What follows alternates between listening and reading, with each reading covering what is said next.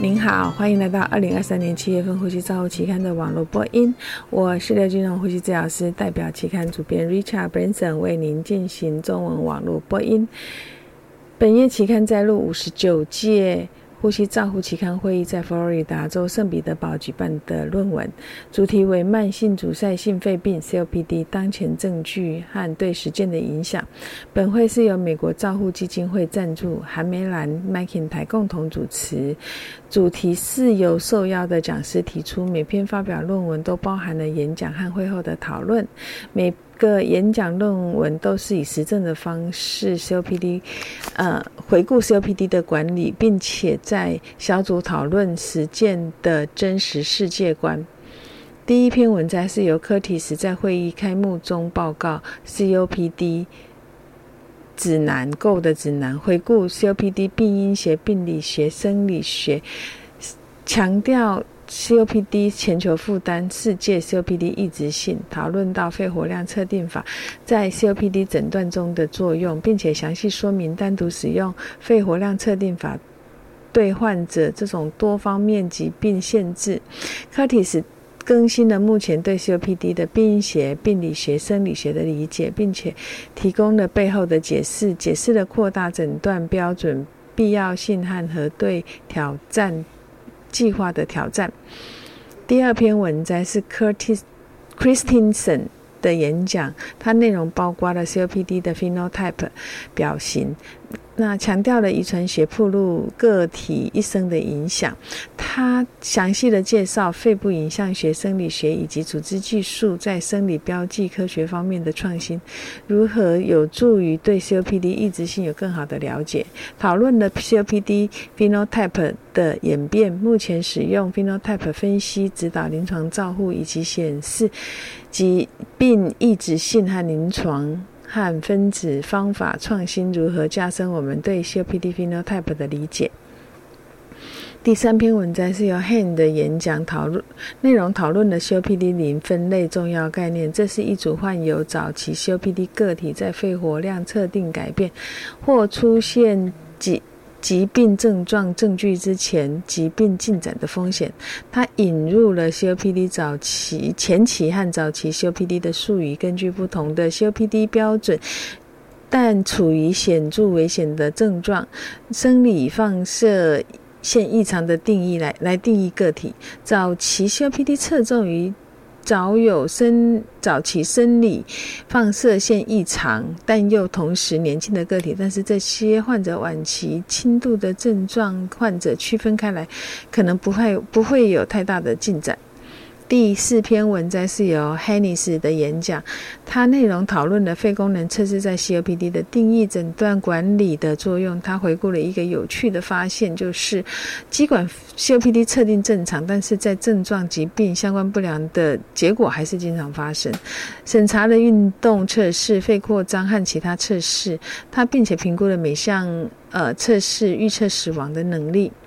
第五篇文章是由 Matthews 的演讲，内容讨论了 COPD 功能、社会、心理的表现，并且指出精神健康障碍、焦虑和抑郁是 COPD 中特别常见的合并症。他建议人们对 COPD 焦虑和抑郁的抑制和互相互作用的知知道的很少，在这种情况往往没有得到充分的诊断，同时导致更糟糕的结果。文献包括。COPD 的焦虑、抑郁、有效治疗管理策略和参差不齐的有效有限的数据，他建议肺复原疾病管理作用是一种可行的替代方案，但是需要进一步的研究。第六篇文章是由 Presenters 的演讲，内容讨论了 COPD 药物治疗，包括标准药物和新型药物。他回顾了数字技术在监测依从性方面的作用，以及确保吸入器的技术的重要性。讨论了以表 phenotype 的药物为主个体化。包括了以嗜酸性粒细胞增多为特征的 COPD 的皮质类固醇和用于阿法 one 抗胰蛋白酶缺乏症的双重磷酸二酯酶抑制剂，以及吸入药物相关的为首的主题是对病人进行正确技术教育的随访，以确保正确的使用。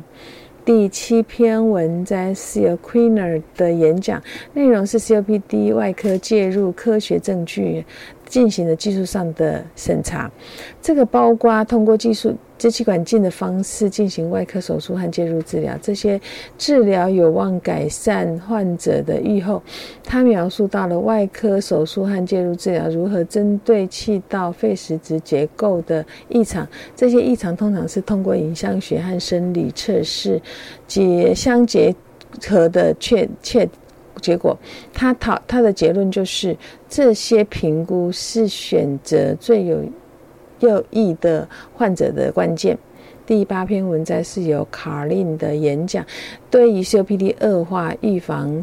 管理进行详细的审查，恶化在进行中，疾病是很常见的。但是恶化后的生活质量普遍的下降。他回顾了技术，包括人工智能、可穿戴式的监测，以及早期发现疾病的恶化。他总结：早期检测、预防、治疗是未来个性化 COPD 管理的一个关键。第九篇文章是由 m c i n t y 的演讲，它内容讨论了支气管扩张剂的给予。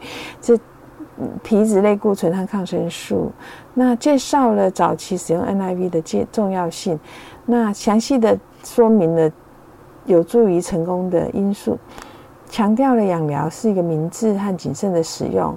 那对于讨论有创的挑战，包括减少过度的通气，他还讨论到未来的治疗策略，包括体外二氧化碳的排除。第十篇文章是由 Gavi 的演讲，内容描述了围绕肺复原的话题。那强调这是一个高费用的介入措施，它可以强改善运动功能、呼吸困难、健康生活品质、忧郁症，并且缩短住院的时间。他他指出，如果在 COPD 住院后进行肺康复，则存活率会提高。他详细的说明一个不幸的事实：虽然这些。在临床上，成比效应上都有很强的证据，对肺复肺复原并没有充分的每一个人提供到每一个人获得肺复原的机会是不平等的，特别是在农村或者是服务比较缺乏的社区。但是如果用虚拟肺康复的方法，可能有可以弥补这个问题。第十一篇文章是 Hays 的演讲，内容讨论到在家安全的、有效的使用氧气的纠结以及。期待式设备最大的限度和提高生活品质的重要性。他提到一九八零年两篇开创性的论文，他们对家庭用氧的好处。对于 Medicare 这个二十亿的成本来说，来讨论。他讨论氧气夜间使用氧气和运动引发的低氧。的应用，他强调正确使用长期氧气治疗教育的重要性，而且在临床医师、病患都缺乏这种教育。第十二篇文章是由奥尔等人演讲，奥尔的演讲内容就针对 NIV 在家中 COPD 争议做了一个发表，专家评论。他建议家庭 NIV 家用 NIV 可能可以弥补这种高碳酸背后的生理因素。